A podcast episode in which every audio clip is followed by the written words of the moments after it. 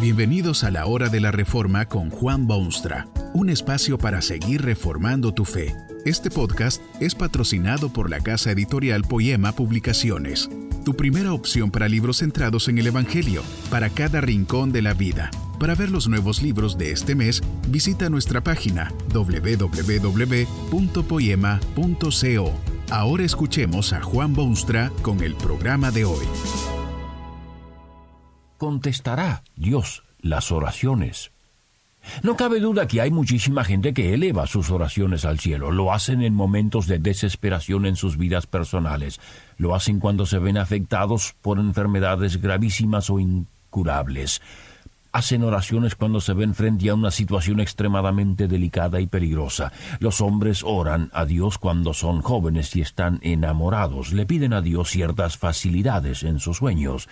Muchos padres oran a Dios cuando ven en su lecho un niño totalmente debilitado por los rigores de una dolencia desconocida. Hasta hay niños inocentes que hacen oraciones a Dios y le piden que les dé una nueva bicicleta o un par de patines o una muñeca especial. El otro día oí de un niño que le pedía a Dios que sacara de su vida una maestra que tenía en la escuela. Contesta Dios las oraciones. Para empezar, hay muchísimas oraciones que no son contestadas. La cruda realidad es que no pueden ser contestadas. Son oraciones que solo pierden tiempo, aun en los casos en que se hagan con las mejores intenciones del mundo. Pese a toda la sinceridad y pese a la genuina necesidad, esas oraciones sencillamente no pueden ser contestadas. Déjeme ilustrar lo que quiero decir. Allí hay una estatua. Es una estatua verdaderamente bonita. Está hecha con materiales comunes. Puede ser cemento, o puede ser cal, o puede ser mármol, o puede ser ónix. Es un material simple y común, extraído de las entrañas de la tierra o compaginado por inteligencia y esfuerzos humanos. Se le ha dado a este material la forma de algún ser. Puede ser una cara feliz o puede ser un rostro pensativo o puede ser una cabeza con rizados cabellos. No se olvide que, tenga la forma que tenga, es aún cemento o cal o mármol u ónix.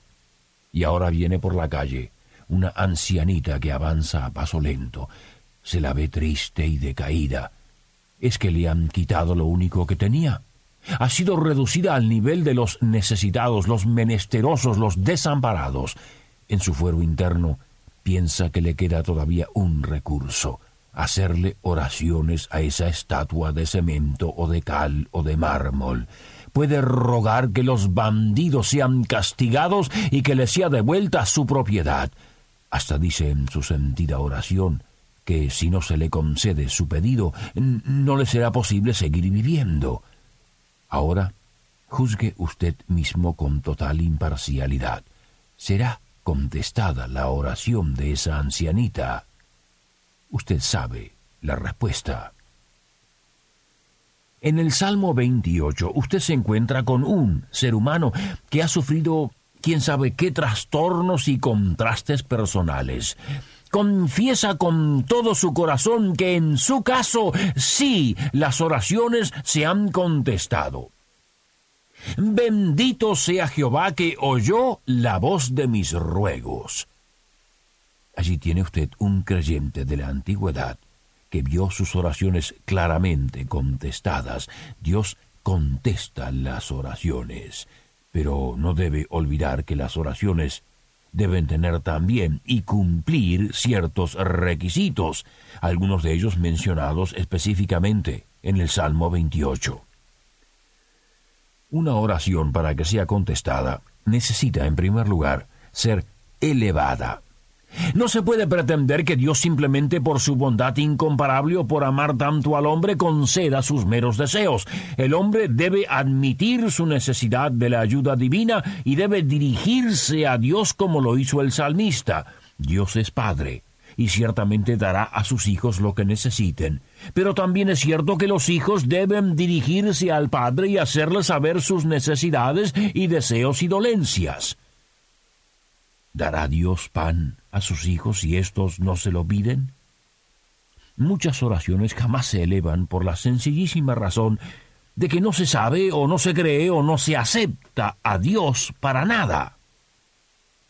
El hombre prefiere, en su orgullo desmedido, hacer las cosas por sí mismo, arreglárselas por sí solo, en vez de tener que recurrir a fuentes foráneas.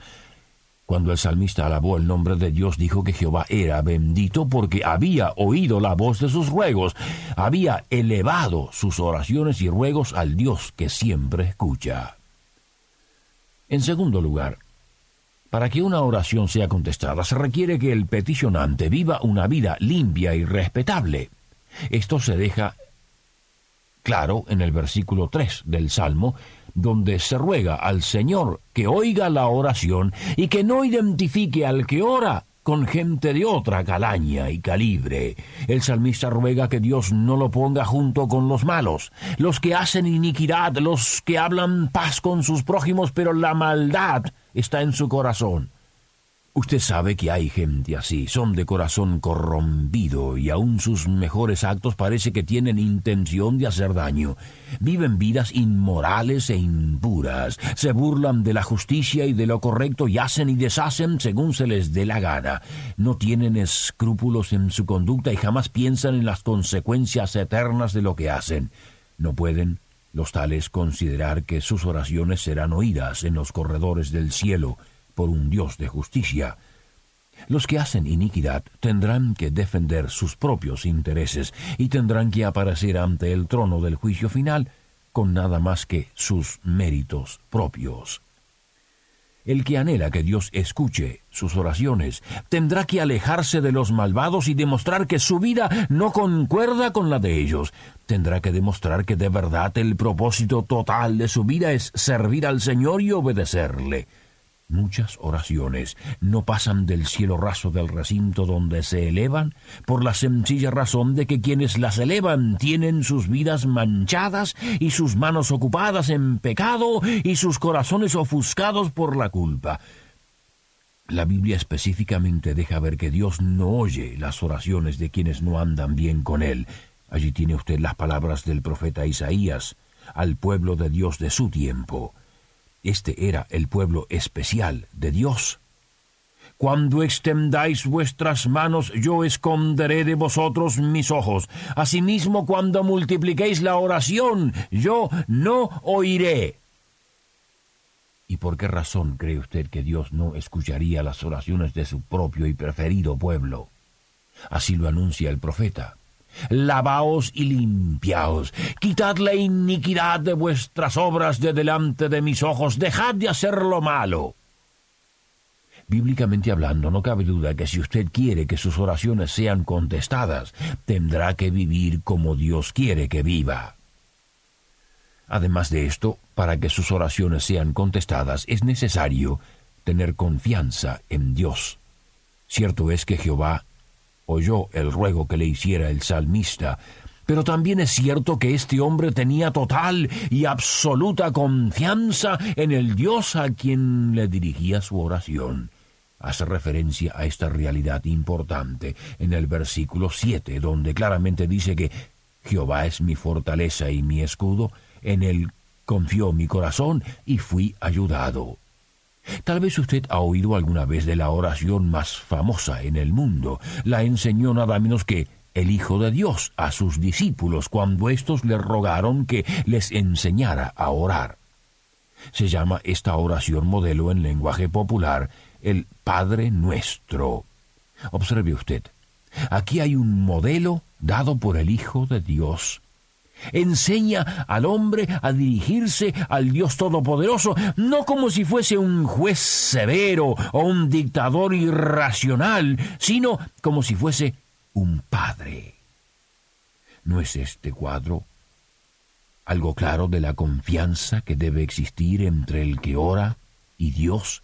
¿Cómo podrá usted dirigirse a Dios si no tiene en él confianza? Hay personas que nunca han podido entender este requisito esencial de la oración. Quién sabe por qué razones le tienen miedo a Dios, no se atreven a acercarse a Él. En realidad y sinceridad no pueden abrir sus oraciones con las palabras Padre nuestro. Creen que viven a un nivel demasiado bajo o que Dios vive en un nivel demasiado elevado. Así es que se inventan soluciones humanas puramente humanas. Se vuelven a intermediarios entre ellos y Dios. No se atreven a acercarse directamente a Dios porque no le tienen confianza. Esta es una de las más tristes realidades del mundo moderno. Finalmente, para que las oraciones sean contestadas deben elevarse a Dios en el nombre de Jesucristo. El salmista no sabía en su tiempo de este Jesucristo que vino al mundo a revelarnos el Padre. Cuando Jesús vino, al fin, habló específicamente sobre este tema en conversación con sus discípulos. Estas palabras brotaron de sus propios labios. De cierto, de cierto os digo, que todo cuanto pidiereis al Padre en mi nombre, os lo dará. Usted no debe olvidar que Jesucristo es el gran puente, mediador se lo llama en la Biblia, entre Dios y los hombres. Él dijo bien claro que nadie puede ir al Padre sino por Él. Sería sumamente extraño que usted viese sus oraciones contestadas si quiere dejar de lado a Jesucristo. Tal vez usted está en una situación muy especial o sumamente difícil. No sabe a quién acudir. Se le han cerrado todas las puertas. Se siente confundido. Quiere orar. Quiere alzar sus brazos al cielo y multiplicar sus oraciones. Pero Dios no le oye. No presta atención. Dos cosas. Primero, asegúrese que sus oraciones se hacen según los lineamientos de Dios y no los de hombres. Dios desea ardientemente que usted vaya a Él y le explique su situación. Quiere también que viva una vida según sus preceptos. Quiere que usted se dirija a Él como si fuese su hijo, su hijito en necesidad. En segundo lugar, acuérdese que a veces Dios puede decir que no, Tal vez no cree bueno para usted concederle lo que le pide. Dios sabe. No tome una respuesta negativa como si fuese ausencia de Dios. Dios contesta. Pero tal vez su respuesta es que no. Que este mensaje nos ayude en el proceso de reforma continua según la palabra de Dios. Si quieres profundizar en la exposición bíblica, puedes buscar más recursos en www.poema.co.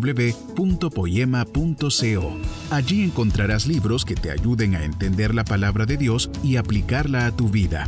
Poema, el Evangelio para cada rincón de la vida. Nos vemos en el próximo episodio de La Hora de la Reforma con Juan Bonstra.